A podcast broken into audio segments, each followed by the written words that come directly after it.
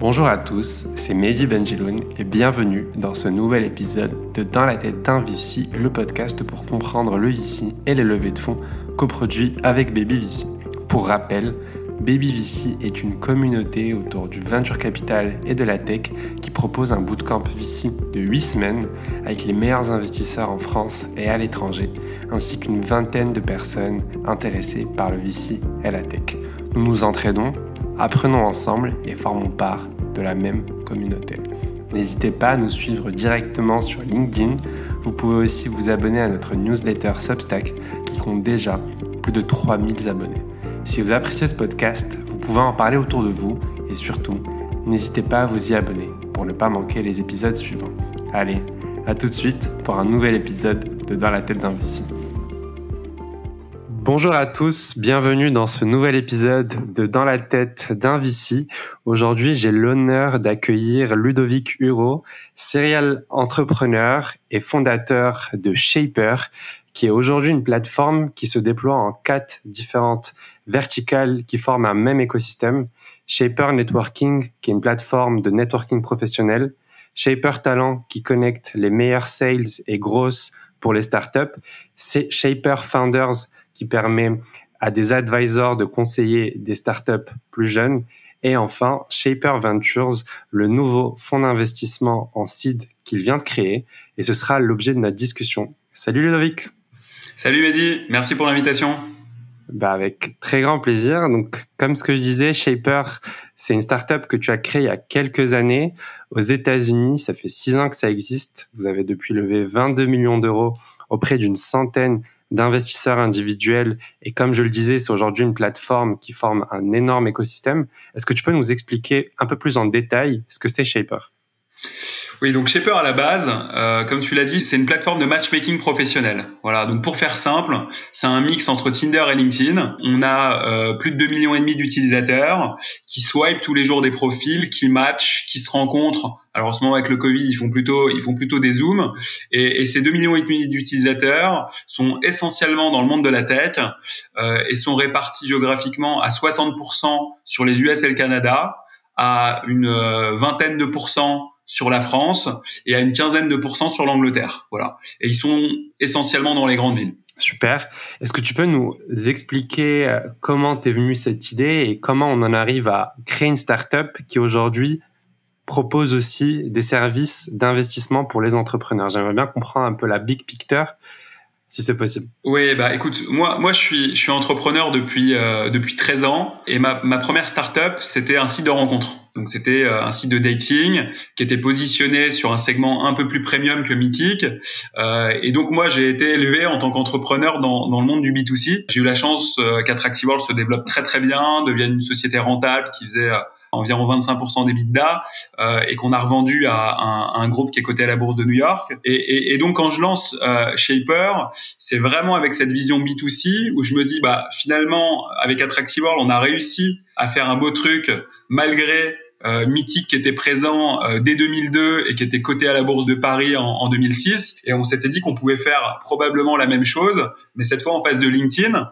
Et pour ça, on a choisi un segment sur lequel on, on estimait que LinkedIn euh, apportait moins de valeur, qui était la rencontre professionnelle. Voilà, parce que sur LinkedIn, bah, c'est vrai que c'est assez transactionnel. Tu te fais énormément démarcher par des business développeurs, par des recruteurs, etc. Mais le produit est pas complètement designé pour aller prendre des cafés ou faire des zooms avec des gens que tu connais pas, et plus être dans un mode formel et aller chercher de l'inspiration que uniquement du business pur. Et donc on a commencé comme ça, on a créé Shaper en se disant en fait on va faire une app de lifestyle autour de la rencontre inspirante dans le monde professionnel et ça a très bien marché en termes d'audience puisqu'on est passé de 0 à 2 millions et demi d'utilisateurs en moins de 4 ans avec énormément énormément de rencontres au max, je crois qu'il y avait un peu plus de 100 000 messages échangés par jour sur la plateforme. Sauf qu'on s'est rendu compte qu'on aurait beaucoup, beaucoup de mal à monétiser en B2C, contrairement au site de dating. Voilà. Sur Attractive World, les gens payaient 60 euros par mois euh, et on avait des taux de conversion énormes. On avait plus de 30% des gens qui passaient euh, en premium et qui dépensaient en moyenne une lifetime value de 300 euros TTC, donc 250 euh, euros hors taxe. Sur Shaper, on avait que 3% des gens qui payaient et globalement, on, on, on couvrait notre coût d'acquisition qu'à 80%, alors que sur Attractive World, on faisait x2 sur notre coût d'acquisition. Et donc, on s'est rendu compte qu'on captait pas assez la valeur parce que euh, les gens qui rencontraient via Shaper des associés, qui recrutaient leur CTO, qui trouvaient des clients ou qui trouvaient un family office qui mettait euh, un million de dollars dans leur boîte, ils auraient peut-être été prêts à payer des milliers, voire des dizaines de milliers de dollars en B2B, mais que nous, en B2C, dans le meilleur des cas, ils avaient payé un abonnement premium à 20 dollars. Voilà. Et donc ça, ça nous a fait beaucoup réfléchir sur l'opportunité de développer des services B2B et euh, lorsqu'on a lancé notre notre série B, ça a été un des principaux points de blocage avec les investisseurs, notamment les VC américains avec lesquels on discutait, qui avaient besoin d'être beaucoup plus rassurés sur la capacité de Shaper à monétiser en B2B. Et donc, on s'est dit, étant donné que notre communauté est essentiellement représentée par des gens dans la tech avec énormément d'entrepreneurs, on va lancer des services B2B dédiés aux entrepreneurs tech.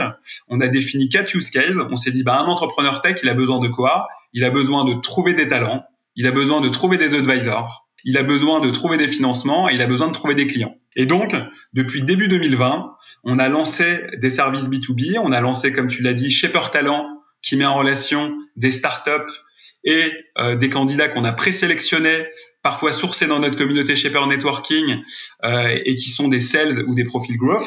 Et ça, ça a cartonné. On a bientôt 600 startups qui sont inscrites en France. Le service est déjà à l'équilibre, voire même au mois de mars, on sera sûrement rentable sur Paris. Et on est en train de le lancer à New York et on a déjà quasiment 70 startups à New York qui sont inscrites en, quelques semaines. Après, on a lancé Shaper Founders qui met en relation des startups en pré-seed avec des advisors qui sont eux-mêmes des entrepreneurs, mais post-série B. Voilà, donc on a déjà eu toute l'expérience du scale et très vite on a recruté, euh, euh, on a regroupé en tout cas une communauté de, de plus de 300 advisors. Voilà, donc l'essentiel des entrepreneurs tech qui ont levé plusieurs euh, dizaines de millions sont dans la communauté Shaper Founders. Et toutes les semaines ils reçoivent deux startups précides coup de cœur qu'on a sélectionné et si jamais il y a un match, c'est-à-dire que l'entrepreneur qui se lance un coup de cœur avec un des advisors, il y a un deal d'advisory qui est signé. Et c'est un modèle en equity, 1,5% d'equity pour euh, l'advisor avec un vesting de 3 ans. Et nous on a 0,5% d'equity avec un vesting de 3 ans. Et donc la suite logique à ça, c'était de créer notre fonds de seed, puisque euh, on est connecté à énormément de startups aujourd'hui dans l'écosystème parisien et euh, bientôt dans l'écosystème euh, new-yorkais, via Shaper Talent, via Shaper Founders et bien entendu via notre communauté de Shaper Networking. Et donc on s'est dit, voilà, on a la relation avec les entrepreneurs, on est capable d'identifier les, les, les startups qui ont le plus de potentiel et potentiellement on peut également leur apporter beaucoup de choses parce que quand tu es en seed, et tu le sais aussi bien que moi, tu as énormément besoin de mise en relation et nous, le matchmaking, c'est notre métier et on sait le faire à scale. Et donc, ce qu'on propose aux entrepreneurs qui se font financer par Shaper Ventures, c'est non seulement du cash, puisqu'on investit entre 300 000 et 1 million d'euros par startup, plus les follow-on, mais surtout, on leur dit, si tu as besoin de recruter, tu pourras recruter gratuitement sur Shaper Talent, en France aujourd'hui, mais demain aux US et au UK si tu te lances dans ces pays-là. Si tu as besoin d'advisors, tu peux euh, on peut te trouver des advisors pour euh, t'aider à construire ton business et à t'accompagner. Aujourd'hui en France, mais pareil demain aux US et en Angleterre. Et si tu as besoin de clients, et bien entendu on a tous besoin de clients, on est capable de screener toute la communauté Shaper Networking et mettre ta startup en avant auprès de tous ses clients potentiels. Voilà. Donc on a un peu inversé le modèle du VC. Plutôt que d'arriver avec la proposition de valeur qui est euh, on te euh, donne du cash, on dit bah finalement nous notre métier c'est de faire du matchmaking at scale. Ça on sait bien le faire. Et by the way on est aussi capable de te donner du cash puisqu'on peut mettre des tickets de 300 000 à 1 million. Super, super intéressant. Donc aujourd'hui, Shaper Ventures, c'est un fonds qui existe depuis 4 mois. Vous mettez des tickets de 0.3 à 1 million d'euros sur des sites. C'est ce que tu me disais, Arbiotech et Deep Tech. Peut-être pour entrer un peu dans le détail de ce que vous faites, j'aimerais comprendre votre thèse d'investissement et les startups dans lesquelles euh, vous investissez et comprendre déjà si depuis quelques mois vous avez commencé à investir et si oui, euh, dans quelles startups et comment ça se passe avec les startups que, que vous accompagnez alors, je pourrais pas encore donner les noms des startups parce qu'on n'a pas fait euh, l'annonce officielle, mais euh, effectivement, on a lancé euh, courant novembre Shaper Ventures. On a eu un, un énorme deal flow. Je crois qu'il y a maintenant plus de, de 400 startups euh, qui sont inscrites. On a déjà fait un deal. Voilà, dans une boîte euh, SaaS Enterprise, on a mis un ticket d'un million d'euros sur le mois de février. On a signé une deuxième term sheet euh, avec euh, une entreprise pareille, toujours SaaS, euh, mais sur du marketing automation, où on met un ticket de 400 000 euros. Et si tout va bien, la semaine prochaine, on va signer une troisième startup pour un ticket autour de, de, de 800 000 euros. Voilà. Donc notre objectif, c'est de faire à peu près 8 deals par an. Voilà. Si on peut en faire un peu plus, si on peut en faire une dizaine, c'est très bien. En France aujourd'hui, mais toujours pareil, avec l'objectif qu'une fois que le modèle est validé, le dupliquer et lancer Shaper Ventures aux US et au UK. Super. Et euh, ce modèle qui est assez singulier, particulier, est-ce que tu sais comment il est vu, un, par les entrepreneurs et deux, par les VC plus classiques en France ou même en Europe? C'est quoi un peu les retours qu'on te fait? Écoute, ce qu'on voit, c'est que euh, le modèle plaît beaucoup euh, aux entrepreneurs on le voit à la fois dans le deal flow, mais on voit que les deals qu'on signe, on est souvent en concurrence avec euh, des groupes de business angels, parfois certains seed, et, euh, et la proposition de valeur qui est euh, que non seulement on investit du cash, mais on va aussi te donner accès à tout l'écosystème Shaperplay. Je pense qu'il y a autre chose qui plaît aussi, c'est le fait que bah, nous, on est aussi une startup, c'est-à-dire que euh, bootstrapper un produit, euh, le lancer en France, le tester, euh, mettre les mains dans le cambouis, derrière le, le, le dupliquer aux US, au UK, bah ça, ça fait partie de notre quotidien. Et je pense, et en tout cas c'est ce que je ressens lorsqu'on discute avec les entrepreneurs, c'est que le fait qu'on ait un ADN hyper proche, parce que à la fois on est VC, mais aussi on est au quotidien dans les problématiques des startups, Super. Ouais, c'est, c'est carrément vrai. Et tu disais quelque chose par rapport aux US. Aujourd'hui, vous avez une ADN qui est américaine, entre guillemets, parce que tu as été très souvent à New York, tu as travaillé là-bas, tu as vendu ta boîte à une autre société qui est rentrée en bourse euh, à New York. Comment se retrouve aujourd'hui cet ADN US potentiellement dans votre manière de, de travailler et votre manière d'être aussi dans l'écosystème euh, français? Bah, déjà, premièrement, nous, on a, on a effectivement, on a des équipes aux US, notamment les équipes qui développent Shaper Talent. Donc, on est en permanence en relation avec euh, avec l'écosystème US. On a 60% de nos utilisateurs sur euh, sur euh, sur Shaper Networking, avec lesquels on a aussi des, des, des échanges réguliers qui sont aux US.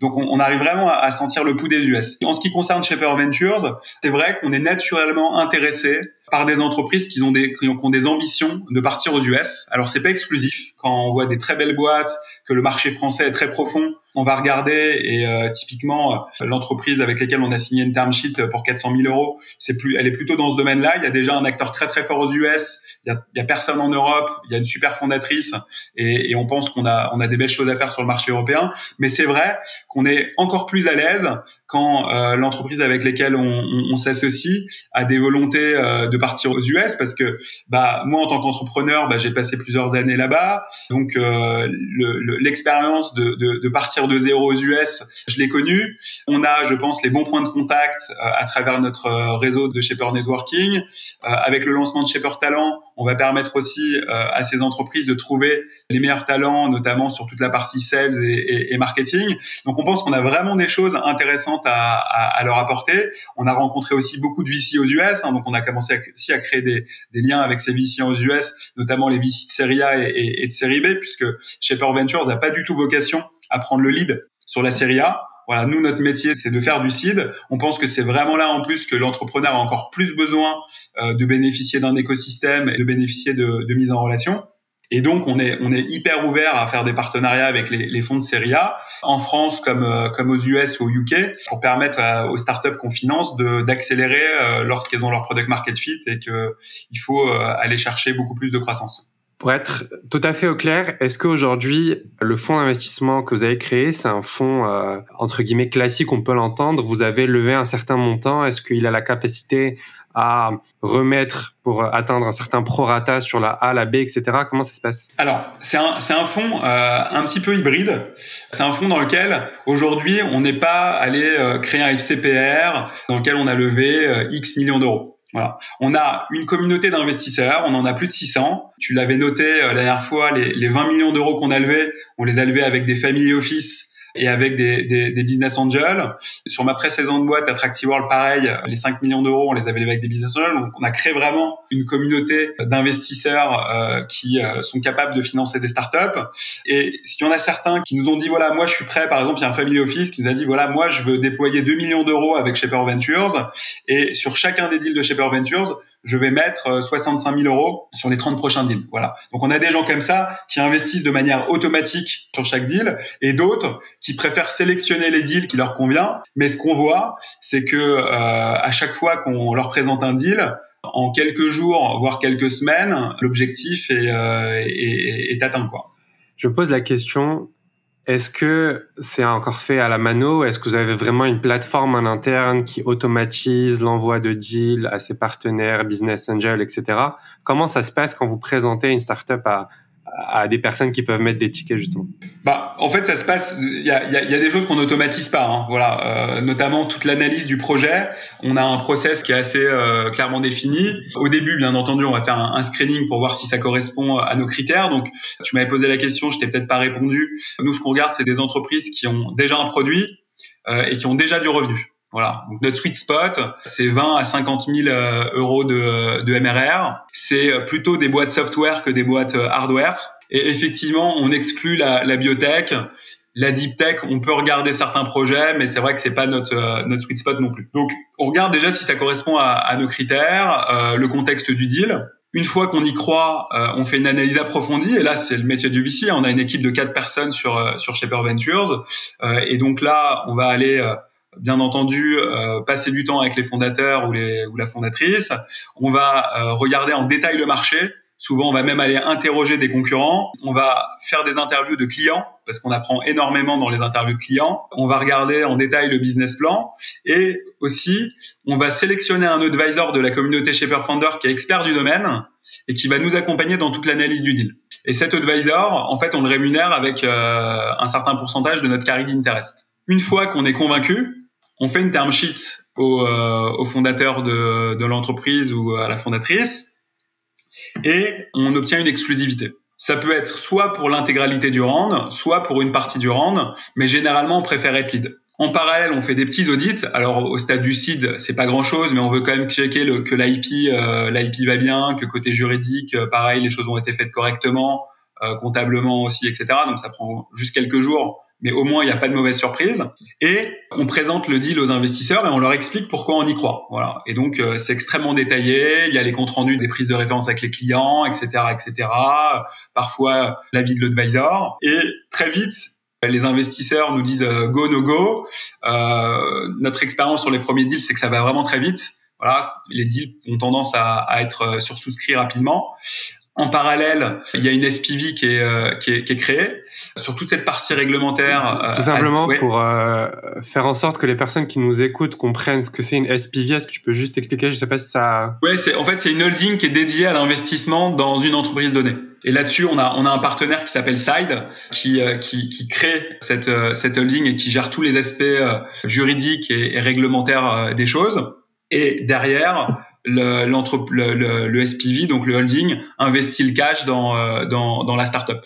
Voilà. Et ça, au global, généralement, en tout cas sur les premiers deals qu'on a fait, entre le, le premier euh, rendez-vous et, euh, et, et, le closing, ça va prendre à peu près deux mois. D'accord. Super clair. Tu parlais de quelque chose qui était super intéressant. Tu disais, on explique pourquoi on y croit. Et ça, c'est tout le métier de VC, c'est-à-dire euh, faire en sorte que les gens qui écoutent notre conviction, ils y croient. Toi, j'ai vu que tu avais été euh, quand même investisseur dans une dizaine de startups entre euh, les US et la France, et, etc. Est-ce que tu peux nous expliquer comment ton activité entre guillemets de, de business angel, euh, elle t'a aidé dans, dans, cette nouvelle activité qui est euh, Shaper Ventures? Alors, effectivement, moi, je suis un fan de, de l'investissement dans les startups bien avant Shaper Ventures parce que, euh, avant tout, j'adore les aventures humaines. Voilà, moi c'est ça qui me fait lever le matin. C'est vraiment euh, le fil conducteur de, ma vie d'entrepreneur depuis euh, bientôt 15 ans.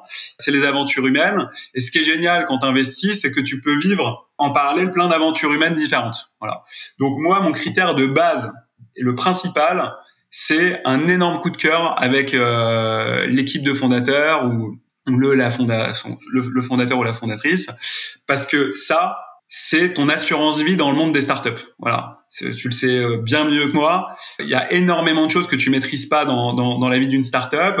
Et ce que tu achètes quand tu investis sur les bons fondateurs, c'est leur capacité à itérer, à trouver leur product market fit. Euh, bah, il y a une pandémie mondiale qui arrive, bah, ils revoient complètement leur business. Et ça, pour moi, c'est ton assurance vie quand tu es, quand es, quand es investisseur, c'est de trouver les entrepreneurs en qui tu as confiance et qui sauront pivoter, itérer euh, et aller chercher le marché quand ils, quand ils le trouvent. Donc ça, c'est le critère numéro un, que ça soit quand je suis business angel ou quand je, suis euh, le responsable de, de, de Shaper Ventures. Après, je t'avoue que en tant que business angel, je ne pouvais pas consacrer, tu vois, moi j'aimais des tickets de 20 à 50 000 euros, euh, je pouvais pas consacrer autant de temps dans l'analyse d'un projet que ce qu'on fait avec Shaper Ventures. Tu vois, Shaper Ventures, on va consacrer, alors j'ai pas compté euh, exactement, mais probablement une centaine d'heures tu vois, avant de, de présenter un, un, un, projet aux investisseurs, entre le temps d'analyse, de marché, du business plan, les différentes rencontres avec les fondateurs, euh, les calls avec les clients, etc. Jamais j'étais capable de, de, de, de, prendre ce temps-là. Mais malgré tout, quand je vois les performances de, de mon portefeuille euh, jusqu'à présent, alors je vais toucher du bois, hein, mais pour l'instant elles sont, elles sont, elles sont, elles sont bonnes. Bah, je me dis que, que en fait, avant tout, quand tu investis sur une très bonne équipe de fondateurs et, et, et que le marché est là, généralement, tu peux avoir des bonnes surprises. Voilà. Et donc moi, tu vois, j'ai investi euh, dans, dans, un certain nombre de boîtes, euh, dans les boîtes que tu connais peut-être. Aux US, euh, j'ai investi dans une boîte qui est, euh, qui est une librairie open source euh, d'intelligence artificielle dédiée au NLP, qui s'appelle Hugging Face qui se développe très bien. Là, aux US, toujours, je viens d'investir dans un startup studio qui s'appelle Indigo, qui est dédié au mental health et à la transformation intérieure. Voilà, donc c'est quelqu'un qui a créé une communauté de plusieurs dizaines de neuroscientifiques, designers, etc., avec lesquels il, il trouve des idées, il valide des idées dans ce domaine-là, et il fait euh, valider ces idées-là derrière par, euh, par, par des équipes euh, de, de venture analystes. Et enfin, il fait matcher les idées avec des entrepreneurs qui sont passionnés par les sujets de mental health pour lancer les boîtes. Et là, pareil, c'est vraiment avant tout une rencontre euh, humaine, tu vois. Moi, je suis vraiment un fan euh, du, du développement personnel. Et sur LinkedIn, j'avais publié deux pages d'un bouquin que j'adore qui s'appelle Le pouvoir du moment présent. Et, et le fondateur d'Indigo m'a envoyé un message en me disant, écoute, c'est un livre que j'adore, euh, ça me ferait plaisir d'échanger avec toi. Et la relation a commencé comme ça. Et finalement, je suis devenu son premier investisseur. J'ai investi à la création de, du, du Startup Studio à New York. Après, en France, par exemple, j'ai investi dans des jeux éducatifs, dans une startup qui s'appelle PandaCraft. Pareil, un énorme coup de cœur sur euh, sur les fondateurs, euh, Guillaume Caboche notamment que j'avais rencontré en premier et qui m'avait présenté ensuite son associé Edouard. Euh, je suis rentré tout au début à la création de la boîte d'une société qui s'appelle Tabesto qui fait des bornes de commande pour les pour les fast-food et qui, grâce au Covid notamment, est en train d'accélérer extraordinairement. Je suis rentré dans des dans une dans une start-up de sandwich japonais qui est devenue une marque de de snacking ultra frais qui s'appelle Kumo donc je sais pas s'il y a des auditeurs qui sont euh, qui sont chez Station F, mais il y a un distributeur automatique réfrigéré de Kumo et pareil, c'est des entrepreneurs euh, dont je suis un, énorme fan. Donc je vais pas toutes te les faire, mais voilà, tout ça pour te dire avant tout un énorme coup de cœur sur euh, l'équipe et ensuite un minimum de compréhension du marché, de la profondeur du marché et des avantages compétitifs que développe la startup pour rentrer sur ce marché-là. Super. Dans ce que tu viens de dire, il y a beaucoup de choses qui m'intéressent beaucoup. Tu parles de livres qui t'ont marqué, tu parles d'aventures humaines, etc. On va passer aux questions de fin. Et j'aimerais juste que tu parles un peu plus de ce livre qui t'a marqué et euh, aussi euh, te poser la question quel est le livre que tu as le plus offert? En fait, c'est le même.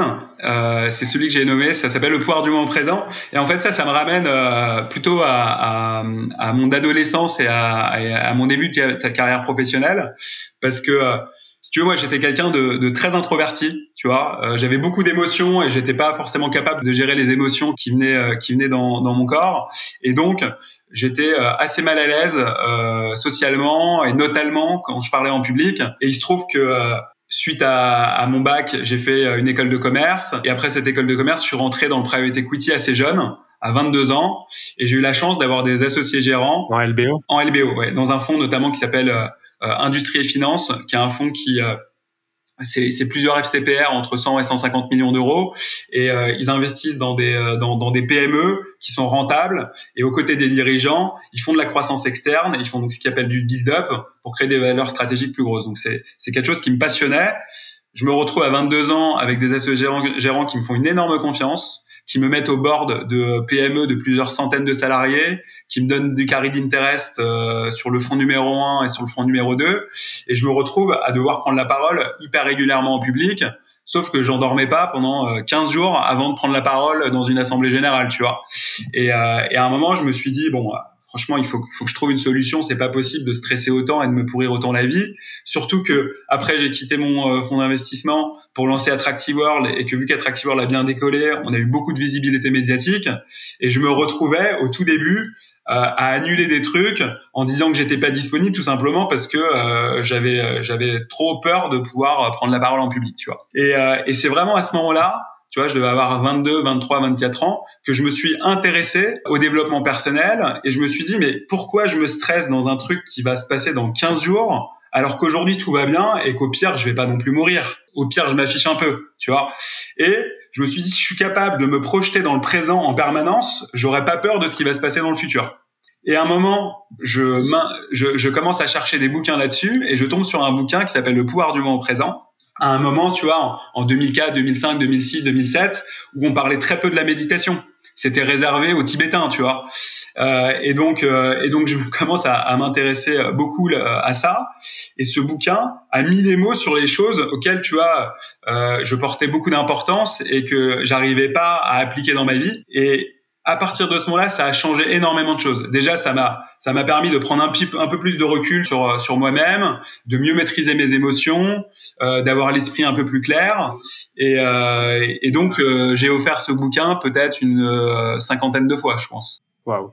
Aujourd'hui, euh, cette capacité à être présent, à capacité à contrôler ses émotions, est-ce que c'est quelque chose qui est important pour toi en VC En fait, c'est important pour tout. C'est important euh, pour profiter euh, d'un dîner avec ta maman qui a 73 ans parce que euh, on est tellement stimulé par nos téléphones portables, par notre ambition professionnelle, par nos projections dans le futur que parfois tu dînes avec ta mère et en fait tu te rends compte que tu l'écoutes même pas, tu vois alors qu'il n'y a rien de plus précieux que de profiter de, de ces moments-là, surtout quand, quand, quand, tes parents arrivent à un âge certain, ce qui est mon cas. Quand ton fils naît, le mien est né il y a trois mois, et eh ben euh, ça te permet de profiter de chaque jour, tu vois, parce qu'il grandit hyper vite et si tu profites pas de ces moments, bah tu le regrettes euh, plus tard. Ça te permet de, de profiter de chaque moment de la vie en fait, tu vois, et d'être beaucoup plus présent, d'être moins tourné vers toi-même et finalement plus tourné vers euh, vers les autres. Et je pense que ces qualités-là te rendent un meilleur entrepreneur et un meilleur investisseur. Alors c'est dur hein, parce que euh, moi j'ai aussi beaucoup d'ego, j'ai toujours envie de me projeter dans le futur, je suis toujours impatient, etc. Donc c'est un combat intérieur. Mais quand tu es extrêmement euh, présent et ouvert, je pense que tu as beaucoup plus d'empathie pour les gens qui sont en face de toi. Et quand tu es investisseur, le fait de comprendre la personne qui est en face de toi, ses motivations, de détecter les signaux faibles, c'est quelque chose qui me semble euh, essentiel. Euh, quand il y a des conflits, parce que parfois malheureusement ça arrive dans la vie et notamment dans la vie du business, euh, je pense que ça te donne un, un, degré de bienveillance qui est peut-être un peu plus fort, euh, ou en tout cas quand tu es dans un, dans, un, dans un moment où l'émotion prend un peu sur toi, ça te permet de retomber un peu plus vite et, euh, et, de gérer un peu mieux euh, ces, périodes conflictuelles. Donc je pense que ça te sert dans toute la vie et notamment dans l'investissement. Entièrement d'accord. Moi, la méditation, c'est, euh, je pense, mon meilleur investissement cette année et, je sens vraiment les, les bénéfices. à quel point tu te recentres plus dans le présent et c'est exactement ce que tu dis. Si on est stressé et que ça se passe dans 15 jours, on verra dans 15 jours, mais en tout cas, là, tout de suite, il ne se passe rien de grave. Rien de grave ne va se passer au pire et, et il faut profiter aussi de, ce beau, de ces beaux moments pardon, présents. Bah surtout, surtout, juste pour finir là-dessus, surtout que le, cerveau, il nous piège vachement. En fait, quand tu, quand tu commences à, à travailler là-dessus, en fait, tu te rends compte que tu as une petite voix intérieure qui te prend la tête, tu vois, qui tourne en boucle sur des scénarios qu'elle prépare, où euh, finalement elle anticipe toujours le pire, alors qu'en fait, il y a 99% de chances que ça ne se passe pas. Donc ça t'épuise mentalement pour rien. Et si tu es capable, et c'est vraiment très dur, hein, encore une fois, moi, même si je travaille beaucoup sur moi, j'ai beaucoup de mal, si tu es capable d'identifier cette voix et de la faire sortir de ta tête euh, à certains moments, et par contre d'utiliser ta capacité euh, de réflexion dans les moments qui sont nécessaires, parce qu'il y a des moments où il faut prendre des décisions et il faut réfléchir, et ben là, non seulement tu t'épuises moins mentalement, mais en plus de ça, tu es plus efficace et tu es plus clairvoyant. Complètement d'accord. Et euh, pour terminer ce podcast et te poser une dernière question, tu parlais de passer des moments présents avec les plus jeunes, euh, comme ton fils, encore félicitations, mais aussi avec des personnes un peu plus âgées, et notamment la question d'être présent. Est-ce que tu peux nous raconter qui est une certaine personne qui s'appelle Eva Haller et que tu as rencontré dans un avion pour New York il y a quelques années, et notamment faire le lien entre le, la notion d'être présent, mais aussi la notion de sérendipité Alors, Eva, c'est devenu ma grand-mère à New York. Et je vais, je vais vous raconter pourquoi. Euh, ça a commencé en 2012. C'était mon premier voyage à New York. Euh, euh, à l'époque, je dirigeais Attractive World et on regardait un petit peu ce qui se passait là-bas. Et, et, et, je reviens de, de, de, New York vers Paris. L'avion était blindé, donc je me retrouve séparé de mon associé. Et à côté de moi dans l'avion, il y avait une petite dame euh, qui avait plus de 80 ans, euh, qui était là, qui avait son iPad, qui avait l'air hyper vive, hyper enthousiaste, euh, tu vois, l'œil rieur. Et, et, et, je me dis, bah, j'aimerais bien en savoir un peu plus sur elle. Et je commence à discuter avec elle. Un moment où l'avion décolle de New York, tu vois. Et sept heures plus tard, au moment où l'avion atterrit, on discutait encore ensemble. Elle me raconte sa vie. Elle a une vie juste incroyable. C'est, une femme qui, qui est née en Hongrie, qui est juive hongroise, qui a euh, échappé à, à, l'Holocauste parce que euh, elle a vécu donc pendant la guerre. Et c'est un nazi qui l'a aidé à, à s'échapper et à partir en Amérique du Sud alors qu'elle avait 14-15 euh, ans. Et euh, d'Amérique du Sud, elle a réussi à rejoindre les États-Unis. Elle a commencé par être femme de ménage et en parallèle, elle faisait les cours du soir. Elle a eu son diplôme. Elle a commencé à bosser elle a rencontré son mari et ils ont monté une boîte de télémarketing qui est devenue une des plus grosses boîtes de télémarketing aux US. Son mari, malheureusement, est décédé quand elle avait 48 ans. Et à 48 ans, elle se dit, bon, bah, qu'est-ce que je vais faire? Je veux me consacrer à la philanthropie. Elle décide de vendre son entreprise à ses salariés et de donner 90% de sa fortune à des causes auxquelles elle croit, notamment la cause autour des, des, des femmes, et de consacrer toute sa vie à la philanthropie. Et donc, elle me raconte toute son histoire qui fait quand même rêver. Hein. C'est vraiment le rêve américain. Suite à ça, euh, donc euh, on sort de l'avion. Elle me laisse ses coordonnées. Une semaine plus tard, elle me recontacte. Elle me dit, bah écoute, je suis à nouveau à Paris. Il se trouve qu'elle elle avait, elle avait rencontré un, un, autre mari avec qui elle était depuis déjà une quinzaine ou une vingtaine d'années. On aimerait t'inviter avec mon mari euh, dans le Airbnb qu'on a loué à Paris. Je repasse une super soirée avec eux. Je reste en contact. Et en 2014, quand je décide de repartir à New York pour euh, lancer euh, lancer Shaper en 2015, je la contacte et je lui dis écoute, je vais euh, venir vivre à, à New York, j'espère qu'on aura l'occasion de se voir, etc. Et là, elle me dit écoute Ludovic, c'est simple, si tu as pris un hôtel ou un Airbnb, tu l'annules tout de suite, tu viens vivre à la maison. Et donc je débarque chez eux à New York en connaissant personne et là, elle m'amène dans tous les galas de charité. Elle me présente à la famille Rockefeller. Elle me présente à la fille de Mohamed Yunus. Elle m'amène à des bords de non-profit où elle me présente comme son petit-fils en expliquant que voilà, elle veut me faire découvrir ce que c'est euh, de faire de la philanthropie à New York, etc.